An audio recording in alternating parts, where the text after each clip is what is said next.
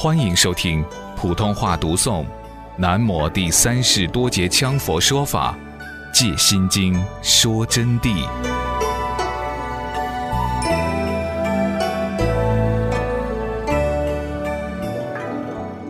现在我们还是回到密宗这个问题上。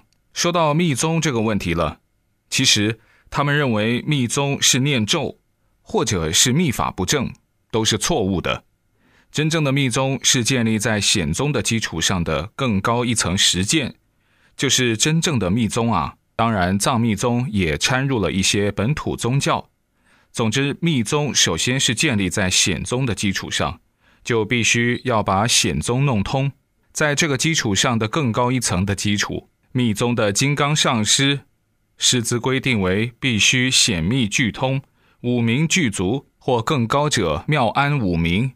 这是要求见到真正的实际成果，一条一项摆在那里印证的，不是空背诵几句名目五名而已。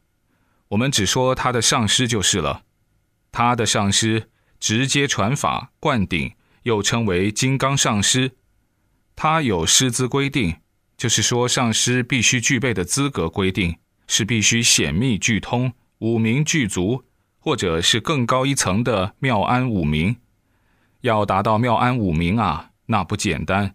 五明要达到炉火纯青的境界，而且显教和密教都要圆融无碍，才能当密宗的金刚上师。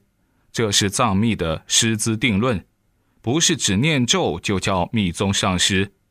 如果更高的法，还要以六种圣德师资为标准才算数。今天在这里提醒同学们，这是定论，定论。必须如此，可是难过啊！众生可怜，从古至今，法义规定金刚上师要显密俱通，五明具足。但是除了佛陀，哪一个真正证到了显密俱通、五明具足了呢？我想了很久，也列不出这样一个人来，因为找到的祖师中所取得的成就，也无法与凡夫专家的同类成果相比，比不过啊！同学们呐，我不能把没有做到的事变成他某某某做到了啊，因此我为众生而难过，为没有的事说成有而难过。余下的话我就不说了，还是照藏密的说法而说吧。如西密一般学法前，密宗分东密和西密。西密学法的时候，必须先要学五部大论，首先就有五部大论。你们好好听到啊！五部论呢，就是因明论、中观论、俱舍论、般若论、戒律论，将此五部论熟读于心，融会锤炼于心，以意识分别，以般若智照而予以思辨，然后几场论辩而无碍后，方可学密加行。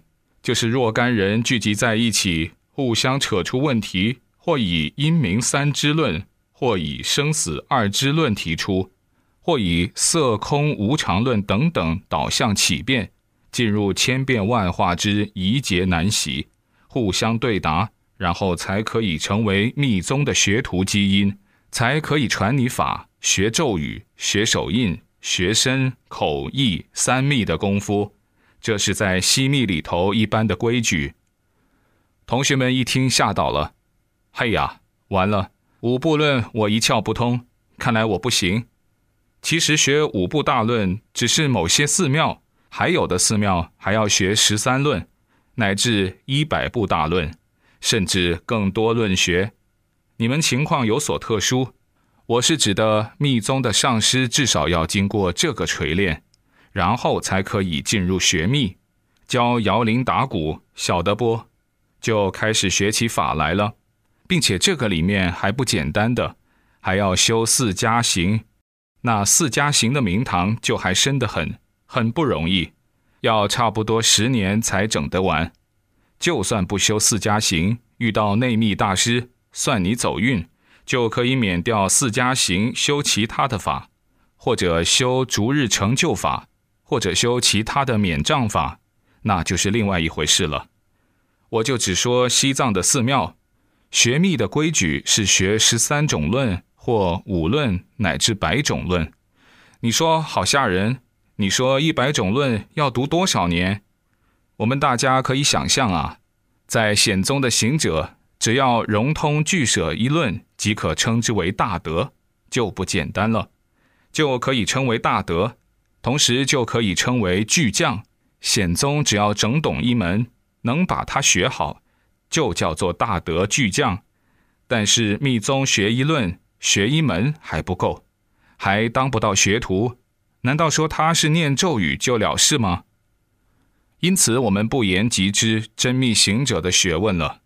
他们的学问是高深的，故而也由此可知，密宗往生净土之法、破瓦之功效利用是很大的。几十年以前，从西藏来有大德贡嘎仁波切、圣路仁波切、独嘎仁波切、根桑仁波切。我们这里面有其他的好几位同学见到过贡嘎仁波切，都是到汉地来传授过破瓦开顶往生的人很多。你见到过贡嘎仁波切没有？慧辉答：我很久几次都见到，在成都几年都见到，在昆明那几年都见到。圣路仁波切呢，会回答：圣路仁波切，民国二十一年亲自就在南京毗卢寺受圣路上师的金刚亥母灌顶。啊，好，好，好，灌金刚亥母顶。慧辉同时说，还有贡嘎上师，贡嘎上师也传的破瓦法。呵，都传了的啊。那个上海的蒋维桥跟你同一个坛场学过法吧？会回答：蒋维桥同我同在一个坛场，在圣路上师那里学破瓦法的。蒋维桥同我一起。那个时间他们在哪里呢？会回答：在民国二十五年。他在哪里灌的呢？会回答：在南京毗卢寺。啊，好，好，好。会回答：在南京毗卢寺圣路上师。好，那么这些仁波切大德。他们就来汉地传过破瓦法，尤其是贡嘎仁波切，他对他的弟子进行灌顶的时候啊，两个小时至三个小时就可以开顶，把头顶的大乐轮门打开，自然就能流出黄水，然后吉祥草轻轻插进去，一按就是软的。为什么要开顶？人的灵之心识啊，用功才从那儿飞出来。两三个小时就可以打开，那么当今世界呢也有，他们的开顶呢快的两天三天，弟子可以开顶，一般七天都必须要开顶，这个有专门的书籍，这是藏密法中普遍都了解的破瓦法，但神识能不能往生，这是不确定的，因为与修行定力息息相关。